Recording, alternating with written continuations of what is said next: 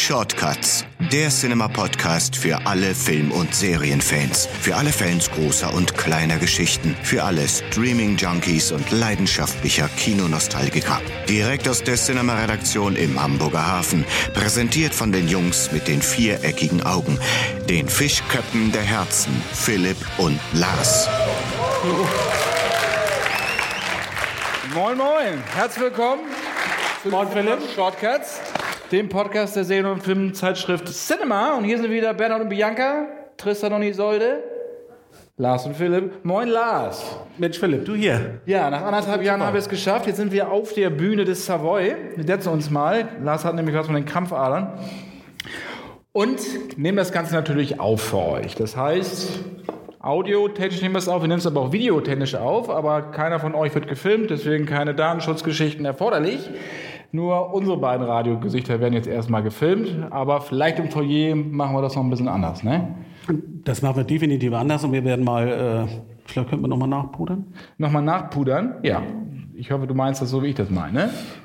Da sprechen wir So, schön, dass ihr alle da seid. Wahrscheinlich sind 99 Prozent allerdings wegen Highlander hier und nicht wegen uns. 1 Prozent sind dann wir, aber wir kommen nicht drum rum. Trotzdem freuen wir uns sehr, dass wir das heute hier irgendwie geschafft haben, dass sogar Leute gesagt haben, wir wollen Highlander sehen und uns hören, nicht angucken, am besten auch mal die Augen zumachen zwischendurch. Unsere Sonderfolge heute sieht ein bisschen anders aus, ne? Anders als normal, denn wir haben so unterschiedliche Rubriken bei uns im Podcast äh, verankert. Soundcheck. Wir haben ja auch ein paar Streaming-Tipps, die lassen wir heute weg, denn wir wollen äh, den Dezember, wir sind ja eine Woche vor Weihnachten, nutzen, um so ein bisschen das Kinojahr 2018 Revue passieren zu lassen. Richtig, genau. Also wir gehen auf ein paar Filme ein und das ist ganz wichtig, wir haben hier auch ein Mikrofon, da ist der Kollege Enos, unser Praktikant aus der Cinema-Redaktion. Applaus. Ein Applaus doch gerne mal für ihn, bitte. Genau, denn wir wollen das Ganze ein bisschen interaktiv halten. Das heißt, ja, wir sprechen gleich über ein paar Filme, die wir besonders gut fanden in diesem Jahr, geben aber euch auch gleich ein bisschen Forum, auch mal eure Tops und Flops äh, in diesem Jahr zu besprechen. Also einfach die Hand heben, Enos kommt angerannt und dann könnt ihr gerne uns auch beschimpfen, wie ihr möchtet. Das wäre ja nichts Neues dann. Dann gib mir mal. Also Achso, ich ich habe wollte schon anfangen. Genau, also wir machen schöne Highlights, wir machen ein paar Flops natürlich auch, weil das ja immer besonders lustig ist, was alles für Scheiße dieses Jahr gelaufen ist. Und dann gibt es nochmal so einen Ausblick auf das, was in dieser Woche startet. Da haben wir ja zum Beispiel Aquaman und Bumblebee. Da wollen wir euch auch nochmal erzählen, wie das denn so ist. Und worauf wir uns im nächsten Jahr freuen. Und dann geht es natürlich gleich zu Highlander. Noch ein paar Trivia-Facts, wie das ganze Ding entstanden ist. Und so um Viertel nach acht soll dann der Film hier gezeigt werden. Vorher gibt es aber noch so eine Viertelstunde, 20 Minuten Pinkelpause. Und noch ein Bishi ist dann sicherlich auch noch drin. Dann können wir eigentlich starten. Wir können uns aber auch noch mal eben kurz vorstellen für die Leute, die den Podcast nicht kennen, weil sonst fragt ihr euch wahrscheinlich, was schaltet hier. Genau, wir sind. du anfangen oder was? Nee, mach du mal. Okay, also ich bin Philipp Schulze, ich bin der Chefredakteur von Cinema und wir machen das jetzt seit anderthalb Jahren, genau, das habe ich schon gesagt. Gut, ich bin bei Cinema in der Poststelle. Nicht, nee, nicht gar. Aber ja, also ich bin kein Redakteur, aber ich sitze in der Vermarktung von Cinema äh, und habe die große Freude, mich einen ganzen Tag mit Filmen und Serien beschäftigen zu dürfen, da ich auch noch für TV Spielfilm Plus arbeite. Insofern, da habe ich es gut getroffen. Teilweise wichtig. Ja, ist doch schön, wenn du das so Ja, siehst. Gut, gut. Also, fangen wir an. Du wolltest loslegen, das ist nämlich dein Nee, du- Bereich hier. Genau, wir wollten ja. Äh, Blockbuster 2018 kommen wir natürlich um einen Film überhaupt nicht rum. Da müssen wir mal drauf eingehen. sei mir erlaubt, ein bisschen What? mir ein paar Gedanken ähm, äh, mit dem Publikum zu teilen. Nein, also genau. Wir wollen ein bisschen äh, auf das Thema Blockbuster gleich eingehen. Das heißt, was lief denn äh, besonders gut? Und du hast noch ein paar Perlen rausgesucht, die vielleicht jetzt äh, an der Kinokasse nicht so richtig, ähm, für Richtig. Furore gesorgt haben, aber absolut sehenswert waren. Das ist dein Part. Ich kümmere mich äh, um den Mainstream. Und die Sache ist ja, dass wenn wir jetzt auf 2018 erstmal, bevor wir anfangen, richtig mit den einzelnen Filmen, wenn man da so drauf eingeht, denkt man immer, das war wirklich ein scheiß Kinojahr. Es gab eigentlich nur Comic-Verfilmungen, Fortsetzungen und sonst ein Kram, wobei das ja eigentlich jedes Jahr so ist mittlerweile. Dieses Jahr kam natürlich noch die Gelbsau von oben hinzu, sechs Monate tierischer Sommer, tierisch heiß, keiner wollte ins Kino. In Amerika sieht das immer ein bisschen anders aus. Da gehen die Leute, weil es so heiß ist, ins Kino. Deswegen der Begriff Sommerblockbuster. Hier senken wir uns lieber die Haut an und gehen nicht ins Kino. Deswegen ist der ganze, die ganzen Besucherzahl auch eingebrochen um 18 Prozent im Vergleich zum Vorjahr. Ich glaube, das wird das Kino ja jetzt und der Rest auch nicht wirklich mehr aufholen. Aquaman wahrscheinlich auch nicht. Also, das ist natürlich so ein Problem gewesen. Dann gab es die Fußball-WM, die kam natürlich auch noch. Was aber jetzt nicht heißt, dass es nur scheiß Filme gab. Ganz im Gegenteil. Weil es gab auch wirklich jede Menge Zeug, was unter dem Radar lief, was teilweise 60.000 Besucher nur gemacht hat. Da kommen wir später noch drauf. Einer meiner absoluten Favoriten in diesem Jahr. Ähm, das ist schon sehr, sehr tragisch. Gut, dass wir das natürlich jetzt im Stream oder DVD Blu-ray gucken können. Absolut. Aber ein Film, den die Leute gerne geguckt haben, war natürlich Avengers Infinity War. So, das ist ja eine große Überraschung.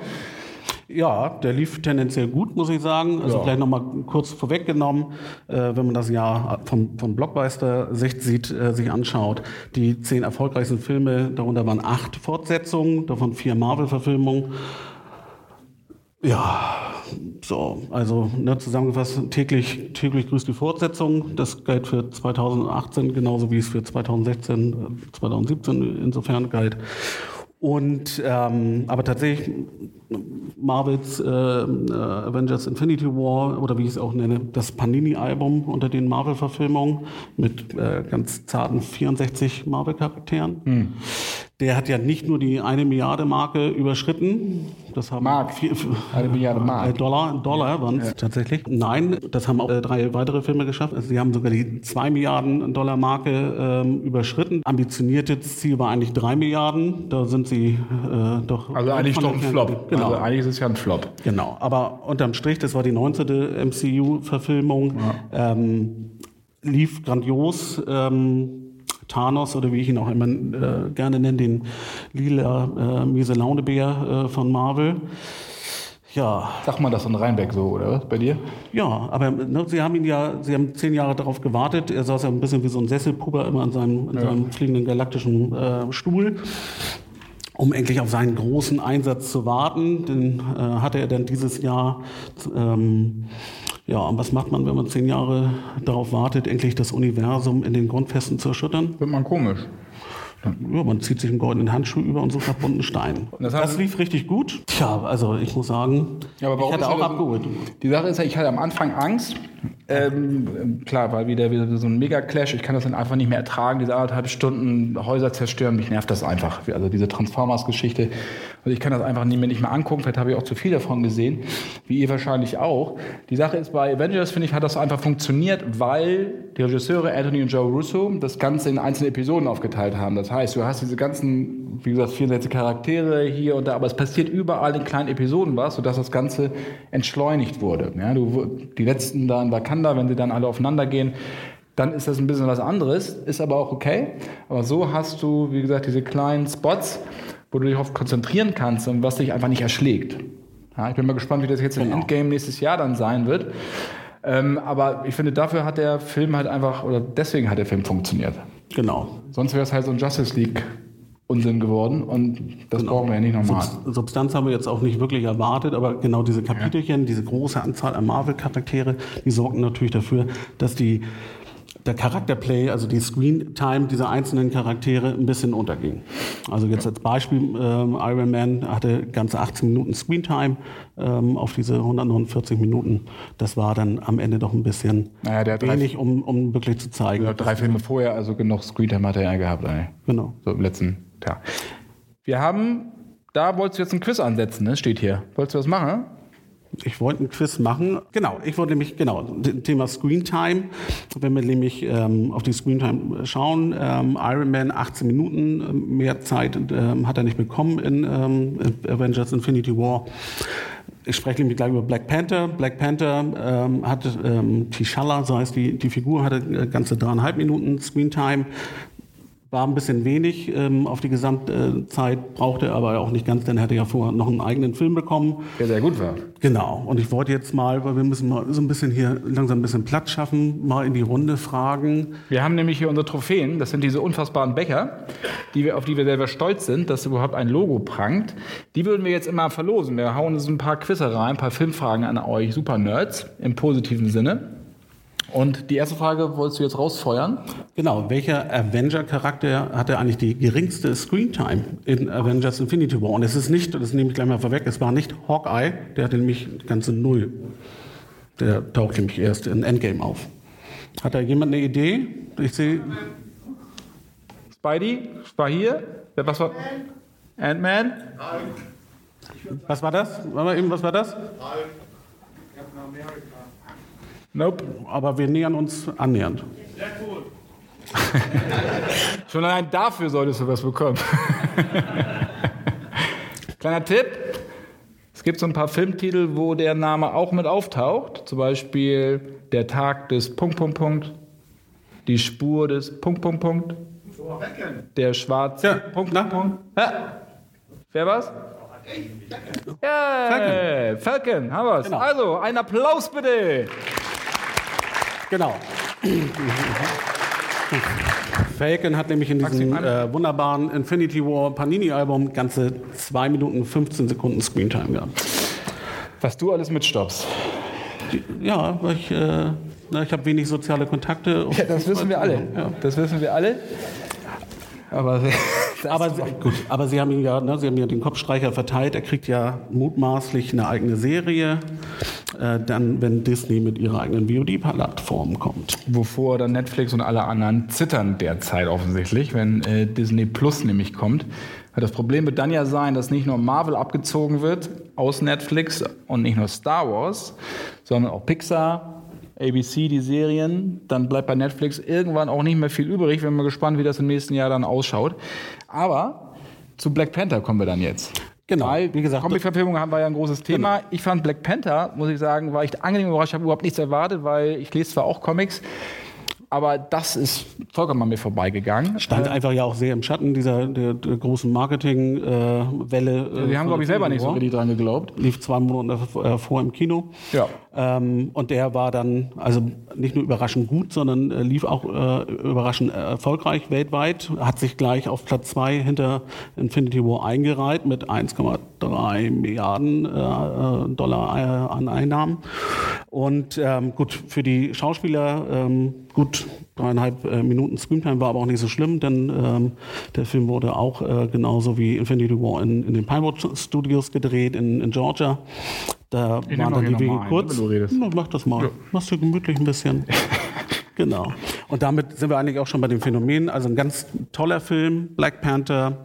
Ähm, mit ungeheurer, äh, ungeheurer Liebe äh, zum Detail ähm, Wakanda, diese, dieses fiktive afrikanische Land, inszeniert auf, also allein die, die, die äh, Produktionsdesigner hat äh, 515 Seiten investiert, um alles aufzurollen. Also äh, wie, wie sieht das da aus? Ähm, welche Kostüme? Wie ist das ähm, Ganze, das Ganze äh, visuell zu inszenieren? Da wurde viel, viel Liebe reingesteckt. Keine einzige Szene wurde in Afrika gedreht.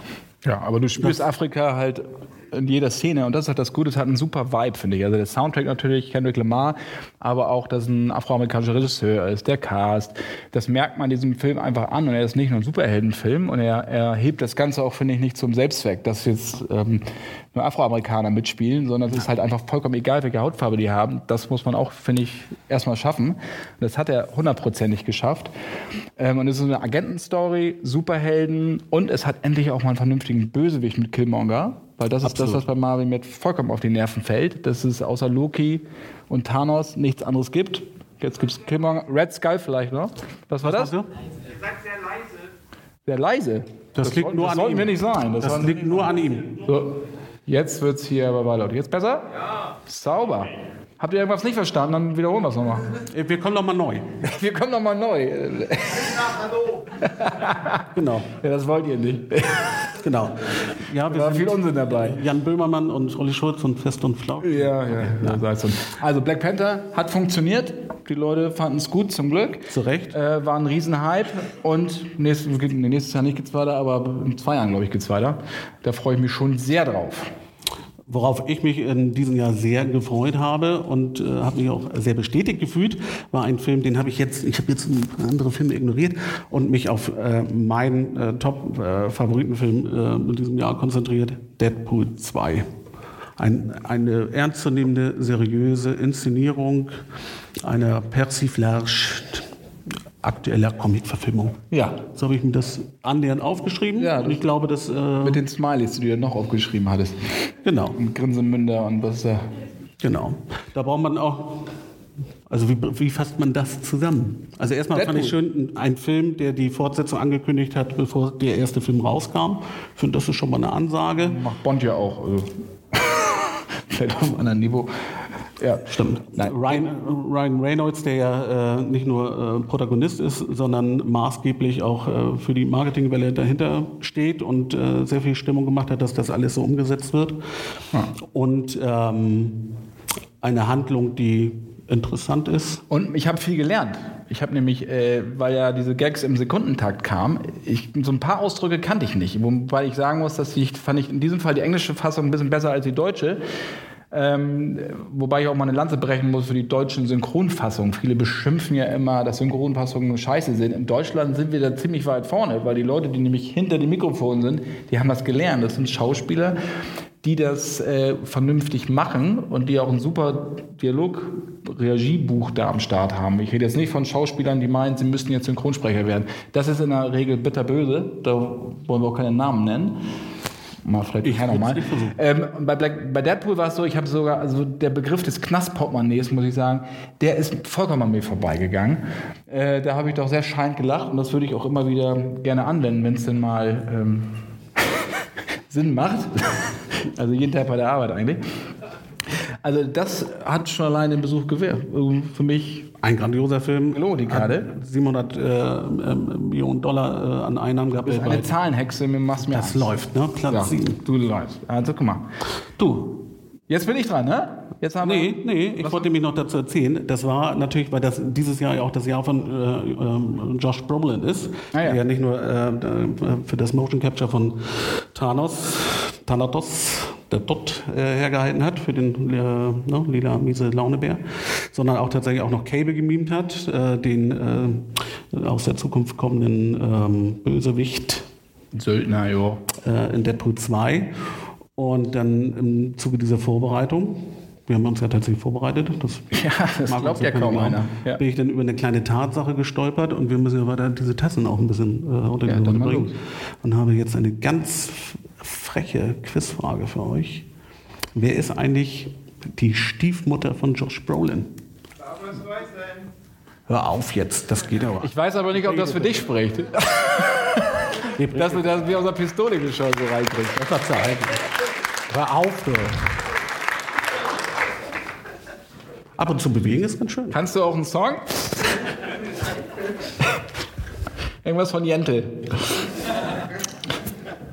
Viel Spaß mit der Tasse. Kannst uns gerne ein Foto schicken, wenn du was draus trinkst. Aber was Vernünftiges. Damit bin ich eigentlich mit meinen Blockbustern durch. Ach so, das waren die drei Filme, die ich richtig gut fand. Dann kannst du jetzt das auf Toilette. Das ist ein bisschen gemein. Ja, ich würde würd mich hier hinsetzen. So, dann haben wir was, was äh, keiner auf dem Zettel hatte. Wir auch nicht. Nämlich einen Horrorfilm, die ja auch immer mal so aufpoppen, die dann unter Ausschluss der Öffentlichkeit laufen, gerne, weil die Studios da selber nicht so wirklich dran glauben und meinen, ja, so 22 Uhr, da gehen wir mal. Wobei das ja eigentlich immer vollkommener Quatsch ist, weil Horrorfilme ist ja das perfekte Date-Movie. Ja, und äh, weil, und das ist ja auch lustig, nicht die Frauen kuscheln sich bei den Männern an, sondern es ist genau umgekehrt, weil Horrorfilme werden statistisch gesehen deutlich mehr von Frauen geguckt. Nämlich 52 Prozent hat eine Studie in Amerika gegeben, was ich ziemlich spannend fand. Ich weiß jetzt nicht, ob es auch Torture Porn ist oder ob es jetzt nur so Geisterschocker sind. Aber sich vorher über meine Zahlen beschweren. Ja. Gehen wir auf Hereditary. Oder wie heißt er?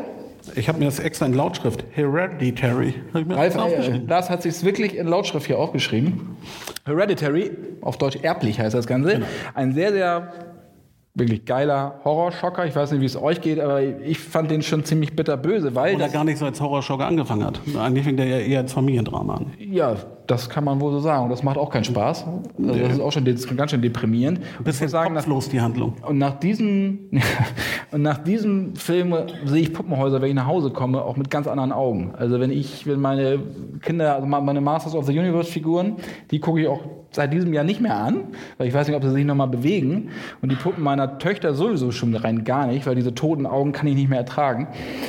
Hereditary hat dafür gesorgt. Ähm, Tony Collette, ein sehr, sehr klasse Film. Am Anfang oder am Ende vielleicht ein bisschen viel Zinnober so, wenn er abgefeuert wird. Aber es passte halt alles stimmig zusammen. Und deswegen auch zu Recht als Meisterwerk des Grauens betitelt. Wir hatten ja jetzt auch. Äh, Meisterwerk muss ein bisschen vorsichtig sein. Genau. Aber wir haben ja, ja. die äh, Woche zuvor auf, auf Facebook ja auch mal ein bisschen rein gehört, ähm, was so die Lieblingsfilme waren in diesem Jahr in der Cinema Community. Da war der Film ganz weit vorne. Und ich weiß, mein Kollege André Schneider, der ist auch ein großer Fan. Wo ist er? Und ich habe ihm das schon angedroht. Ja, du setzt dich auch schön weit weg, ne, damit du ein bisschen. Vielleicht mag André mal, vielleicht mal ein bisschen erzählen, warum bist du. Weil du hast, äh, du schwärmst ja Du warst sehr geschockt, aber du, du, hast ja das ganze Jahr eigentlich über nichts anderes gesprochen. Warte, Enos kommt noch mal eben ange, Weiß ich auch nicht, was das ist. Angelaufen. Das ist André. Wir verbringen viel Zeit miteinander. Ja, 2018 war für mich so das Jahr des intelligenten Horrorfilms. Ähm, Climax von Gaspar Noé, ähm, dann äh, A Quiet Place und eben der von dir angesprochene Film. Und äh, ich habe den hier auch im Savoy gesehen an einem Freitagabend und ich muss sagen, ähm, das ist einer der ganz wenigen Filme gewesen, ähm, der mir richtig Angst gemacht hat beim, beim Gucken. Ähm, ich habe dann das Wochenende auch gebraucht, mich von dem Film zu er, er, erholen. Bis heute eigentlich. ja. Und ähm, muss ihn genau. im Büro das Händchen halten. Also sehr, sehr umstritten ist ja das, das Ende. Ähm, hat die Leute sehr, sehr gespalten. Ich finde es sehr konsequent, weil der Film lässt bis zuletzt offen, äh, in welche Richtung es geht. Und ich war dann sehr, sehr zufrieden mit dem Ende. Und eben die, die vier Hauptdarsteller sind alle super besetzt. Ähm, von daher für mich der, der Film des Jahres. Also nicht nur im Horrorgenre, sondern insgesamt. Das war mal ein Statement, ne? Absolut. Vielen Dank, André. Das war unser Klakör für heute Abend. Danke, André. Horror, nächster Film. Mach mal. Wobei nicht wirklich Horror, sondern eine Mischung aus Creature-Film, Romanze, Musical. Was haben wir da noch drin? Drama natürlich. Und das ist einer auch meiner absoluten Lieblingsdinger. Erstmal, weil er gedreht ist von Guillermo del Toro. Wenn ich den nicht richtig ausspreche, meine Spanne ist so mittelmäßig. Aber Shape of Water, das ist natürlich, ja, hat auch ein paar Oscars gewonnen, vier Stück an der Zahl, ist schon ein paar Donnerstage her, Anfang des Jahres gestartet. Vielleicht haben viele den schon vergessen. Aber wer den noch nicht kennt, schaut ihn euch an, weil das ist eine Hommage an das Kino, an das, an Film an sich. Also der Film ist auch für die große Leinwand gemacht, muss man wirklich sagen, den muss man auch sehen. Vor allen Dingen ist es eine Hommage an die, an die alten Monsterfilme. Schrecken vom Amazonas von 54 zum Beispiel. Da hat er ja die Inspiration her. Den hast du noch im Kino gesehen? Den habe ich noch im Kino gesehen, deswegen deswegen meine Friese. Und dieser Film ist einfach, der nimmt dich einfach vollkommen mit, weil er nämlich auch zu Herzen geht. Ja, das sage ich ja selten, wie du weißt. Äh, ich muss ja selten weinen. Eigentlich ja eher der gefühllose Typ. Das, das ist richtig, ja. genau, der glatte, eiskalte Typ. Und das ist auch ganz lustig, wie das ganze Ding entstanden ist. Und dann kann man mal sehen, wie Del Toro das Medium Film einfach liebt. Weil der hat schon mal 200.000 Euro, sind für ihn wahrscheinlich jetzt nicht so wirklich viel Geld, ähm, reingesteckt hat, ohne dass sicher war, ob das ganze Teil produziert wird. So, und er brauchte 20 Millionen, dann ist er zum Studio gegangen und hat gesagt, ich brauche das Geld, wie sieht's aus? Und dann haben wir gesagt, du kriegst das Geld nur, wenn du den Film in Farbe drehst und nicht in Schwarz-Weiß, wie du es uns vorgeschlagen hast. Dann hat er das Geld gekriegt. Er sagt danach, er hat es eigentlich auch nie gedacht, dass er den in Schwarz-Weiß drehen wollte. Insofern muss man da ein bisschen tricksen und zeigt auch, dass ein Regisseur wie Del Toro nicht gleich jede Kohle kriegt, ja, die er sagt, wenn er so ein Projekt macht. Und hier ist er wirklich belohnt worden. Wie gesagt, ich wiederhole mich mit den vier Oscars und hat einen wunderbaren Film gemacht, der wirklich in der Tradition von Pan's Labyrinth steht. Also wie gesagt, wenn ihr den noch nicht gesehen habt, definitiv angucken. Shape of Water. Jetzt wieder deine Geschichte genau. mit dem Der Cast war nämlich auch hervorragend. Sally Hawkins mimt da ja eine, nee. eine äh, stumme Protagonistin. Mhm. Ähm, das Amphibienwesen wurde von Doug Jones ähm, ähm, äh, gespielt, der auch, ähm, und die beiden haben schon äh, ein bisschen äh, länger miteinander zu tun, auch schon in Hellboy den, ähm, Sapien, den Ape, Sapien äh, gemimt hat. Und Doug Jones, den sehen wir bald wieder im Januar in einer Serie, zweite Staffel ein Becher, ein Becher haben wir noch. Oh Mensch. Warte, hör auf jetzt. Das sind zwei Tassen fällig. so, genau. So geht das so schnell. Zwei, ja, ist ja alles gut. Wenn du dir so leichte Fragen hast. Schön, dass du da bist. Und da haben wir noch eine. Die darf Helmut haben. Der rote Mann aus dem hohen Norden. Ist immer mit Cinema. So, was haben wir noch? Wir haben noch einen Oscar-Film, haben wir noch einen. Three Billboards. Ja, genau. Wir sind ja eigentlich nicht so Fans von diesen Oscar-Dingern. Favorit, genau. Three Billboards Outside Ebbing, Missouri ist bei uns in der Community ziemlich weit oben gelandet. Sogar auf Platz 1, glaube ich, ne? Was mich sehr gewundert hat. Ja, beim Durchzählen. Ja. ja Francis McDormand. Francis McDormand. Aber ja auch zu Recht. Also das muss man wirklich sagen. Ähm, weil dieser Film ja nicht nur ein Drama ist, weil es ja um eine Mutter geht, deren Tochter ermordet wird und sie prangert dann die örtliche Polizei in einem in, in der Provinz an, sondern weil das Ding einfach bitterböse ist. Also das Lachen bleibt im Hals stecken. Sie ist unfassbar derbe, Obwohl der Film. und sie denkt man, manchmal will man sie auch nicht mögen. Ja, das ist halt einfach so. Woody Harrison ist der Einzige, der das Ganze noch so ein bisschen sympathisch macht. Der dann aber leider, Spoiler Alert, dann ja auch stirbt. Genau. Aber alles das, diese ganze, ganze Konstellation an Provinzheinis, Hinterwäldlern, das passt einfach zusammen. Und wir wissen jetzt auch mal, wie man mit Zahnärzten vernünftig umgehen sollte. Genau, wenn man den Bohrer in die Hand bekommt, sollte man zuschauen. Ja, genau. Oder wenn der Zahnarzt einen Bohrer in die Hand nimmt, tschüss. Tschüss. ähm, dann einfach laufen. Ja? Und das ist, also wie gesagt, dieser Film, ich musste sehr lachen, musste aber auch so ein bisschen arg schlucken. Ähm, zu Recht, Marathonmann lässt grüßen, habe ich schon gesagt. Also Three Billboards bei uns in der Liste auf jeden Fall da. Genau. Jetzt haben wir. Abschließend, jetzt mache ich abschließend und jetzt nehme ich noch einen Geheimtipp, den bei uns, muss man eben gucken, genau 68.000 Besucher gesehen haben. Das ist echt eine Schande. Der wurde als Taxi-Driver dieses Jahrtausends betitelt. A Beautiful Day. Ich hoffe, dass den vielleicht hier jemand auch gesehen hat, weil das ist harter Tobak und extrem gut. Joaquin Phoenix ist nicht einer meiner Lieblingsschauspieler. Der macht mir ein bisschen Angst. Ich glaube, wenn er keine Filme drehen würde, würde er Leute umbringen. Das ist so wie, wie Tarantino. Das kann ein Joker dann ausprobieren. Ja, das kann ein Joker. Bei Tarantino ist das bei mir ähnlich. Wenn ich den so sehe, denke ich auch so, ah, weiß ich nicht, ob das alles so in Ordnung ist bei ihm. Aber er macht Filme, insofern kann er das da kompensieren. Und bei Joaquin Phoenix, Beautiful Day, das ist einfach ein harter, harter Film. Es geht ja um einen traumatisierten Einzelgänger-Veteran, der halt entführte Kinder befreit. Und äh, wie er das macht, ist natürlich alles andere als gut. Äh, aber das Schöne ist, es geht hier nicht, das sind nicht diese typischen Revenge-Geschichten.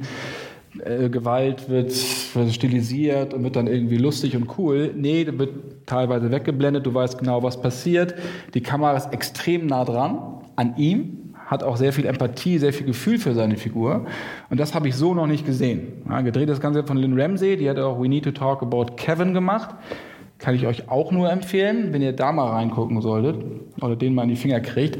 Wie gesagt, keine Happy Clappy Filme, macht nicht so richtig viel Spaß, aber das kann Kino ja auch mal sein.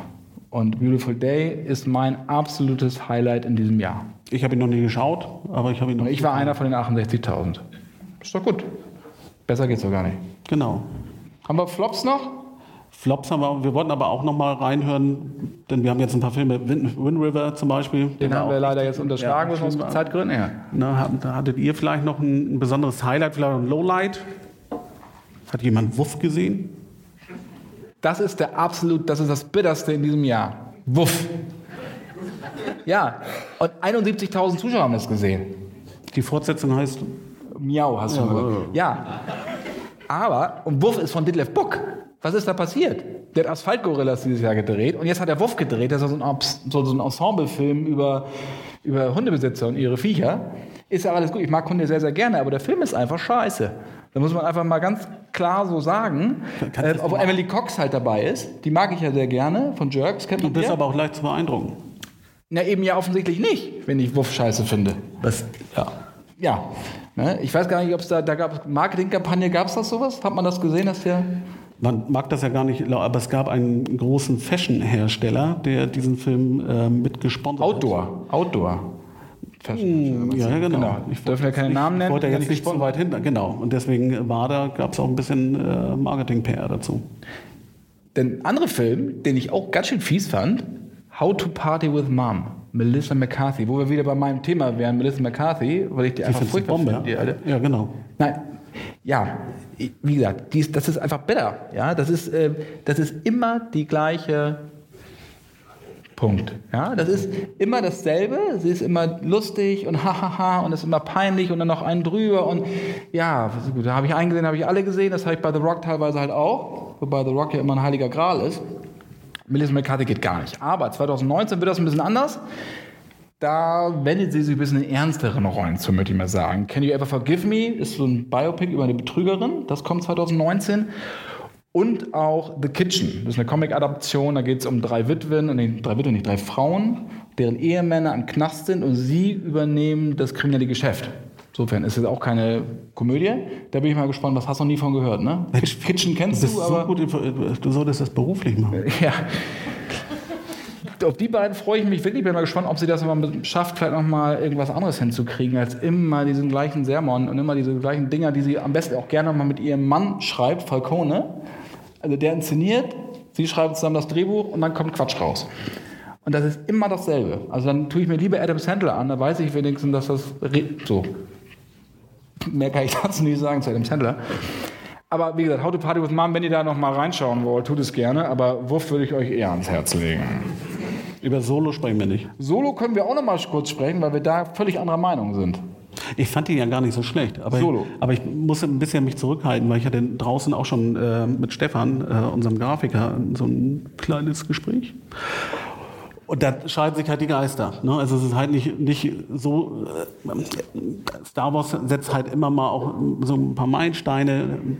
Ja, der gehört nicht dazu. Ja, gut, da hat sich auch viel verändert. Ne? Zum, jetzt vergessen, ne, nach Midichlorianer, jetzt vergessen sie auch noch zu tanken. Wir wissen aber jetzt, woher Ja. sie kommen, woher die Macht kommt. Das darfst du nicht vergessen. Vor allem wissen wir jetzt, woher der Name Solo kommt. Und alleine deswegen hat es sich ja fast gelohnt, da auch mal reinzuschauen. Ich muss auch sagen, ich bin sehr unvoreingenommen eigentlich an den, an den Film rangegangen, weil ich dachte, ach, lass den Ehrenreich das mal machen. Muss ich die Vorgeschichte kennen? Eigentlich nicht, aber ich schaue es mir natürlich an bei Star Wars.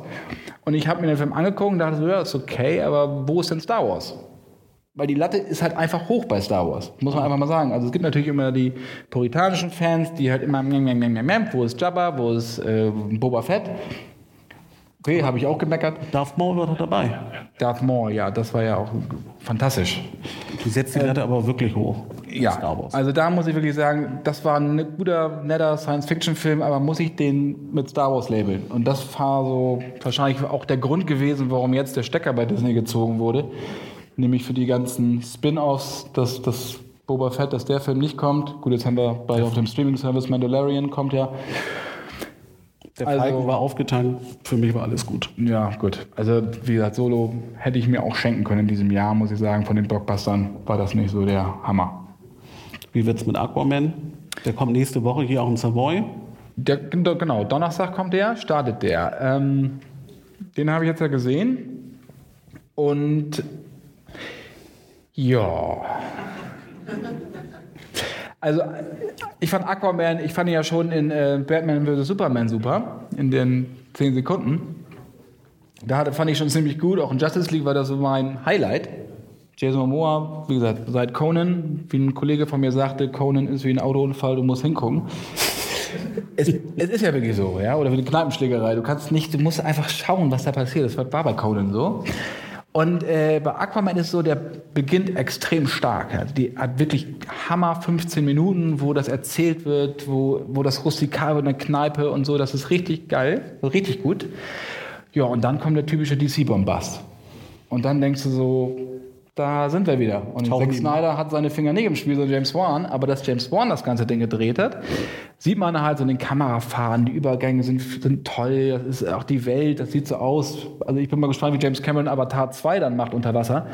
Also da muss er schon einen Schritt weiter gehen. Das sieht alles gut aus, aber es verliert sich am Ende natürlich wieder in diesem typischen Bombast. Und die Bösewichte habe ich schon wieder vergessen. Aber Dolph Lundgren wird jetzt nicht raus. Dolph Lundgren, hey, gar nicht schlecht. Okay, gut. Der Dolph ist ein guter. Ja? Und den finde ich gut da. Und Willem Dafoe ist auch dabei. Genau. Amber Hart ist auch dabei. Nico Kidman. Boah, gut. Ja, okay. Ähm, aber Jason Momoa ist dabei, so, und das reicht natürlich für die meisten. So, also schaut ihn euch an, das ist kein schlechter Film. Der ist eigentlich so von der Qualität, fand ich, zwischen Wonder Woman, den ich sehr, sehr mochte, und Justice League. So, da in der Mitte ist er, da könnt ihr euch genau sehen, wie er ist. Er ist nicht Batman vs. Superman, das ist schon mal viel wert. Er ist nicht mehr noch Stil. Also, den fandst du ja gut, ne? Nun muss ich mich wieder outen. Ich bin leicht zu beeindrucken. Ja. Ja. Nein, alles gut. Also wie gesagt, Aquaman. Und dann haben wir noch Bumblebee. Startet auch am Donnerstag. Ja, Bumblebee. Brauchte man das? Nein. Aber umso besser, dass er da ist. Transformers meets Herbie. Ja. ja. Oder Ist so ein bisschen. Dudu war doch immer super. Dudu macht das schon. Du warst schon geiler, ja. Dudu fand ich super. Da wollte ich auch einen Käfer haben. Der gelbe Käfer mit zum Aufziehen. Ich hatte eine Ente. Aber die konnte ich, die konnte ich auch aufziehen. Aber hatte jetzt damit nichts zu tun, war nicht Bumblebee. Bumblebee ist anders als diese Transformers-Geschichten, die wir bisher kennen von Michael Bay, weil das Ganze geht am Anfang, geht das, merkt man das schon, dass es irgendwie Michael Bay dann doch ist, so geht viel in die Luft und so.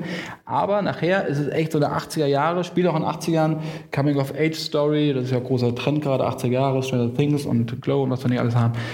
Ähm, und der ist sehr, sehr entschleunigt, der interessiert sich für die Leute, um die es da geht. ist von Travis Knight gemacht. Der hat ja gerade, ist ja der Chef von Leica, von dem Animationsstudio, hat Kubo, der der Samurai gemacht. Ja, genau. Und Bumblebee ist echt eine Überraschung. Hätte ich nicht gedacht. Also ähm, ich habe mich auf sehr, sehr viel Unsinn und sehr Testosteron gefasst gemacht. Ich kann es einfach nicht mehr sehen. Ist dieser Film nicht. Insofern Ich freue mich auf den. lohnt sich das auf jeden Fall. Du freust dich drauf. Ja, Sag mal schon, dass du dich auch noch mal freust für Weihnachten. Äh, das stimmt mich gütlich. Und deine Frau freut sich auch. Wo sind unsere Frauen eigentlich? Die sind heute gar nicht da, ne? Die kennen uns ja. Obwohl die Antwort war schon in der Frage. Eigentlich. Aber, ja, ja, äh, Ja, ja, wir kommen mir genau, genau. Ja, ihr müsst arbeiten. bei dir genauso. Okay, gut. Du, wir Haben wir müssen das? langsam. Wir- Wir müssen langsam mal. Es hilft nichts. Wir müssen. Müssen wir schon weitermachen? Ja, wir haben noch ein bisschen. Komm. Ein bisschen was machen wir noch? Du willst noch mal. Gut. Ich will einen kurzen, 2019. kein, einmal kurz noch auf 2019 Mann gehen. ist nicht zu stoppen. Und klar, wir wissen, was da alles kommt. Oder ihr wisst das ja sowieso schon. Die großen äh, Highlights. Es gibt natürlich wieder, es gibt X-Men Dark Phoenix, es gibt natürlich Infinity War Endgame und, und, und. Aber wir haben ja noch mal zwei deutsche Filme rausgesucht, die ihr, glaube ich, nicht so auf dem Zettel hattet. Ein Ur-Hamburger Film, Der Goldene Handschuh, Das ist Praktisch Akin. der dritte Teil von Avengers Infinity War. Also, da geht es aber nur um den Gorn und den Gorn Nicht schlecht, nicht schlecht. Nicht nur ein hübsches Gesicht, guck mal. Ja, super. Lange für geübt. Ja, also Goldene Handschuh, Fatih Akin. Äh, Ohne bunte Steine. Heinz Strunk Verfilmung über Fritz Honka, der in den 70ern so ein bisschen marodierend über den Kids gezogen ist. Also wer schon mal einen goldenen Handschuh war, der weiß warum. da gibt es ja eigentlich immer noch Fanta Korn. Also Wir sehen uns nachher. da gibt es Faco. Insofern, da freue ich mich sehr drauf. Läuft ja auch äh, auf der Berlinale. Der goldene Handschuh. Und jetzt, Also ich habe das, ich hab das Buch gelesen, das ist wirklich bitter. Ich bin sehr gespannt, wie das. Äh, bitter böse. ist das. Ja. Ich habe ich hab schon viele Bilder gehabt. Mal schauen. Und ein Film, den, ähm, da hast du mich ausgelacht, als ich es gesagt habe. Ich würde jetzt auch parallel weiterlachen. Ja. Fang mal an. Aber, aber das werde ich ich gleich guck mal die Reaktion. Ja, und zwar ist das nämlich die Kinoversion von Der letzte Bulle. Kennt ihr noch die Serie? Henning Baum? Spürst du das? Ja, ja, ja. Spürst du ich, das hier? Ich war gerade, ich war am Set. Die Leute sind am. In, ich war am Set in Frankfurt. Ja, und dann kam das Angebot. Ja, da dachte ich so, okay. Ich habe das damals nicht gesehen, fand die Geschichte so mittel, dachte, ach du, nö, lass mal. Dann habe ich mir dann so die ersten zwei Folgen angeguckt, dachte so, mh, richtig, ich will da nicht hin. Weil die Serie ist nicht schlecht, das Thema ist auch nicht schlecht, aber es wirkte vollkommen abgehackt, die einzelnen Episoden. Also merkt es irgendwie, fehlt da irgendwas Erzählerisches, irgendwie, ich verstehe das teilweise auch gar nicht. Und das wird, heißt, spricht ja nicht für mich, dass ich das nicht verstehe eigentlich. Dann habe ich aber erfahren, dass Peter Torwart das nämlich dreht. Peter Torwart, Regisseur von Bam Boom Bang, Goldene Zeiten. Und für mich ist Pe- Peter Torwart über jeden Zweifel erhaben, äh, weil Bam Bang einer der wenigen Filme ist, die heute noch zitiert werden. Ja? Und äh, wenn du heute im Kino bist, kannst du dich noch an irgendeinen Dialog erinnern? Passend zum Yippie Schweinebacke, ja, das, aber, das ist schon ein paar. Donnerstage her. Also die Sache ist, Dialoge scheinen heute überhaupt keine Rolle mehr zu spielen im Kino. Und äh, es wird immer nur, es geht nur um Schauwerte, selbst auch bei deutschen Filmen, dass sich das festsetzt, bei Bam und Bang. Ich sage jetzt mal ein unflätiges Wort, der fickt meine Olle. Das sind solche Dinger, die sind ja fast schon in den täglichen Sprachgebrauch eingegangen, wobei das jetzt nicht unbedingt so schön Aber wäre, nur bei dir, wenn ich sagen würde. Ja, Und bei den Jungs, mit denen ich nachher im Fanta ja, aber ich bin auch, ja, und eingelocht und 19 Minuten reine Gefühle und was weiß ich. Das sind halt einfach Dinger, da muss, da muss man einfach bei lachen. Und das mit Peter Torwart zu sehen, die haben gedreht in der JVA in Frankfurt, das war für mich auch mal eine ganz neue Erfahrung. Da hinter Gittern zu sein. Behauptet er. ja. Ähm, und das sieht alles sehr, sehr gut aus, muss ich sagen. Und ich habe das Drehbuch dann auch in Teilen gelesen. Das kann sehr, sehr viel Spaß machen. Kann ich euch nur schon mal so darauf hinweisen. Es kommt im Herbst 2019 kommt das. Also nicht abschrecken lassen, nur weil er die Serie vielleicht scheiße fandet. Wie gesagt, Henning Baum ist auch ein super Kerl. Ralf Richter spielt auch mit. Natürlich spielt Ralf Richter mit. Das macht vieles Der spielt besser. in jedem Peter Torwart-Film mit. Ja, da erzähle ich, glaube ich, in der nächsten Folge noch, was Ralf Richter mir am Set erzählt hat. Nämlich über das Zitat der Punkt, Punkt, meine Olle. Wie er damit so durch die Jahre und Jahrzehnte gegangen ist. Das haben wir. Genau. Und jetzt möchtest du endlich zu deinem Klassiker. Thema kommen, was du vorbereitet hast. Den habe ich nicht vorbereitet. Hast du nicht vorbereitet? Nicht vorbereitet. Ich- Nein, wir müssen, Also. wir müssen ja langsam mal zum Ende kommen. Ja, Es wir kommen natürlich jetzt hier die zu, Leute haben ja viel Geduld mit uns gehabt jetzt. zu Lambert Christopher und wollen da noch mal kurz sprechen, um euch da so hinzuweisen, hinzuführen, Vielleicht, warum der Film noch mal gut ist. am Rande erwähnt, die- diese Folge, die nehmen wir ja jetzt gerade auf. Immer noch. Dann wird sie sauber geschnitten. Das dauert ungefähr bei- den Inhalten so vier bis fünf Wochen, Mhm, bis wir alle Sachen rausgeschnitten haben, die uns nicht gefallen. Und dann gibt es die äh, auf cinema.de slash shortcuts dann auch. Ganz kurz, eine Tasse haben wir noch. Ich habe noch eine Frage, die vollkommen jetzt aus dem Zusammenhang ist, aber ich finde, wieder die ist mir gerade eingefallen. Mission Impossible Fallout. Ja, über, Tom, über Cruise kann man ja auch immer sagen, was man will, aber es funktioniert ja im Kino. Da. Und der Film ist ja auch super. So. In diesem Film gibt es eine Szene am Anfang, wo die Agenten des Syndikats auf der Leinwand zu sehen sind. Wer den Film gesehen Die. Apostel. Eine Syndikat, ich weiß nicht, ob die schon zu den Aposteln gehören. Gehören die schon zu den Aposteln? Teilweise. Mag sein. Ein deutscher Moderator ist dort zu sehen. Super, nicht schlecht, hätte ich nicht gedacht. Sehr gut. Müsst ihr mal darauf achten. Ich bin fertig. War schon äh, bei Rogue Nation im Trailer. Ist dann bei Fallout, mir ist das da erst aufgefallen, ich hatte das vorher noch gar nicht gesehen, ich hatte ja das erste Mal äh, auf, auf Standbild gemacht. Stimmt, warum ist das so? Weil Steven Gätchen bei Oblivion, bei dem Tom Cruise-Film, hat er mit ihm gesprochen, hat gesagt, wie sieht das aus? Ich würde eine Leiche bei Mission Impossible mache ich. Hat er gesagt, ja, nee, mal nicht so. Und dann hat er plötzlich eine Mail Jahre später von Christopher McQuarrie gekommen, nämlich vom Regisseur von Fallout, hat gesagt, schick mir innerhalb von 24 Stunden ein Passfoto von dir. Da lässt man sich nicht zweimal bitten, sofort geschickt und jetzt ist er ein Agent der Gegenseite. Ja, was machen wir? Wir gucken uns gleich Wir spielen irgendwas im, im Palast von Jabba wahrscheinlich dann irgendwas. wenn wir Glück haben. Ja, wenn wir Glück haben. Die Gesichtsgrätschen aus der dritten Reihe. wenn sie dann mal irgendwann nachtanken wollen, Ja. Star Wars 9, dann stehe ich parat. Apropos Gesichtsgrätschen, kommen wir zu Highlander. zu Kurgan. Oder nee? Nicht, Clancy nicht, Brown, ja. Nicht zu Christopher Lambert, sondern Kurgan müssen wir ja kommen. Er ist nicht tageslichttauglich in dem Film. Ja, also das ist auch so ein Film, wo man, deswegen haben wir den auch ausgewählt. Wir, haben, wir haben, waren auf der Suche, haben gesagt, wie machen wir, wie können wir das Ganze flankieren, den, den, diese Live-Aufnahme mit dem Film. 80er liegt uns natürlich nah, weil wir da aufgewachsen sind. Und Wir waren aber äh, sehr, sehr jung. wir hatten erst, wir hatten in der Tat überlegt, kann man im Savoy ja auch gucken, Rambo First Blood zu zeigen. Da haben wir gesagt, könnte ein Downer sein. Ähm, Goonies, schwierig, den zu bekommen. Ja, wir wollen nächstes Jahr nochmal drüber sprechen. Oder wir gehen auf Highlander. American Fighter wäre natürlich auch noch super gewesen. Ne? Ach, hör auf jetzt. Was ist denn gegen American Fighter einzuwenden? Michael Dudikoff. Ich bin sehr, sehr zufrieden. Wenn der die, wenn der die Wurfsterne auspackt, ich war Hammer. Das, ich habe Highlander nämlich beim Freund gesehen, in meiner niedersächsischen Heimat, wo ich aufgewachsen bin. Und der hatte Highlander und American Fighter. Und dann hat er gesagt, ja, welchen wollen wir denn gucken? Ja, in dem einen fliegen Köpfe und in dem anderen, okay, dann Highlander. So, dann musste Highlander geguckt werden und Ob er recht behalten hat, das sehen wir uns gleich an. ja, natürlich. Ne? Und das ist auch so ein Film, wo die Dialoge immer noch im Gedächtnis sind. Aber auf Deutsch oder auf Englisch, es ist klar, einer, es kann nur einen geben, haben wir ja auch hinten noch draufgeschrieben. Aber auch sowas wie, ha, ich bin Candy, natürlich bist du das. So sind wir. Nein? Oder du darfst niemals in Zorn geraten, wenn dein Kopf nicht mehr auf deinen Schultern sitzt, ist es vorbei. Und wir werden jetzt gleich in der Originalfassung sehen. Und das hat so ein paar Besonderheiten. Äh, es gibt gleich eine Opening-Szene, so, ein, so ein kleines Intro, das hat Sean Connery eingesprochen. Und ihr müsst mal auf den Hall achten. Das Ganze hat er nämlich auf seine, in seinem Badezimmer aufgenommen. In Marbella, nämlich in seiner Villa, da übers Telefon sogar.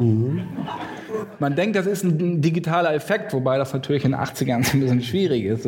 Wobei, die Effekte sind natürlich Aber ich bin froh, dass er glatte Eins. Ja, für damalige Verhältnisse war das schon ziemlich wegweisend. Aber genau, das ist schon ziemlich geil. Und was ich bei Christopher Lambert auch super finde, ist ein Amerikaner, der in der Schweiz aufgewachsen ist. Der wurde engagiert für den Film. Vorher hat er nur Greystoke gemacht, Tarzan. Da war das von dem Sprechen ja jetzt nicht so weit her. Der konnte kein Englisch. Der konnte kein Wort. Also, und das wusste auch äh, die Produktionsfirma nicht. Die haben das erst nach Unterschrift erfahren, dass sein Englisch sehr rudimentär ist und haben dann. Wobei ich mich dann gefragt habe, wie das Casting abgelaufen ist. Also welche Szene er dann machen musste. Vielleicht hat er ja für Kogan vorgeschrieben. Für Kogan, ja, aber der hat ja auch ja wieder gepasst. Ja, also das ist Aber Sie haben es ja, Sie ja gut begründet, weil er hatte, äh, der einzige, der wirklich einen schottischen Akzent hat in dem Film, ist der, der den Spanier mimt, nämlich Sean Connery.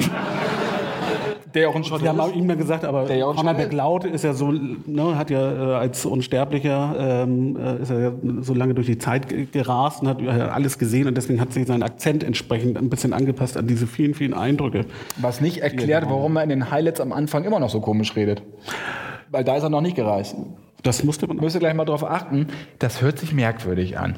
Also, es ist ein Schotte mit französischem Akzent. Naja, gut. Ist halt international, ne? Internationale. Was gehen wir noch mit? Weil du es eben erwähnt hast, Clancy Brown auf die Kirchenszene, mehr, mehr ne, Kurgan? Kurgan.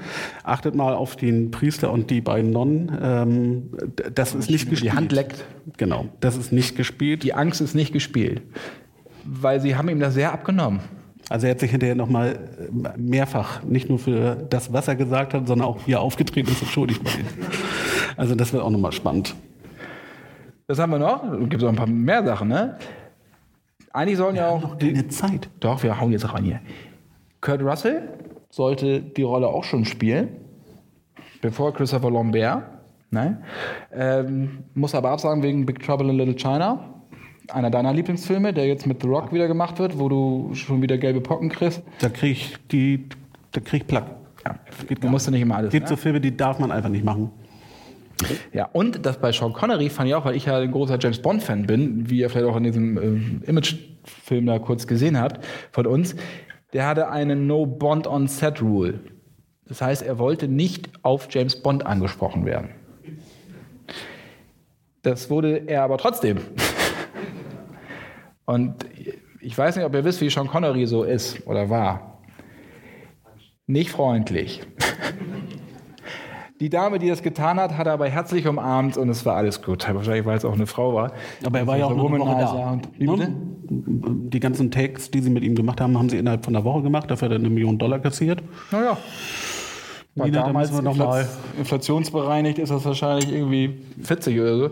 Da haben wir auch andere Gehaltsvorstellungen, Nina. Ja. Sprechen wir hinterher drüber. Und du wolltest noch was zu Queen sagen, weil das natürlich gerade Queen Bohemian Rhapsody haben wir auch nicht in der Jahresrückschau gehabt. Ja, über den Soundtrack brauchen wir, glaube ich, nicht viel sagen. Der ist bombastisch. Eigentlich sollten sie nur einen Track beisteuern. Dann haben sie ein paar Snippets gesehen von dem Film und äh, waren dann so begeistert, dass sie dann angefangen haben, aus diesen Snippets heraus, aus, aus Textpassagen, It's a Kind of Magic ist, ist eine Textpassage aus dem Film, daraus dann äh, weitere Songs zu machen. Ja. Und Ja. vorher haben sie ja Flash Gordon auch gemacht. Ja, da hat das ja auch ganz gut funktioniert mit der Filmmusik. Und der, es gab nie einen Soundtrack zu Highlander, lustigerweise. Sondern sie haben die Songs dann auf ihrem eigenen Album dann gebracht, weil sie nicht wussten, ob der Film überhaupt rauskommt. Oder in welchem Territorium der rauskommt, in welchem Land. Deswegen haben sie gesagt, dann machen wir es lieber auf unserem eigenen Album, damit das Ganze auch sicher ist. Nämlich Princess of the Universe. Den hören wir natürlich gleich als Intro, wenn das schöne Canon-Logo ertönt. Das war so meine Kindheit, diese ganzen Canon-Trescher. Gehört der nicht zu. Aber American Fighter gehört dazu. Um dann nochmal wieder so zurückzukommen. Highlander. Das heißt, den zeigen wir euch jetzt. Ihr könnt euch noch ein Bier holen, eine Fanta. Und dann geht das in, was haben wir jetzt? Fünf nach. Wir sagen 20 nach. Geht das hier los. Vielen Dank fürs Kommen. Vielen, vielen Dank. Wir haben es geschafft. Dankeschön. Danke, bis zunächst.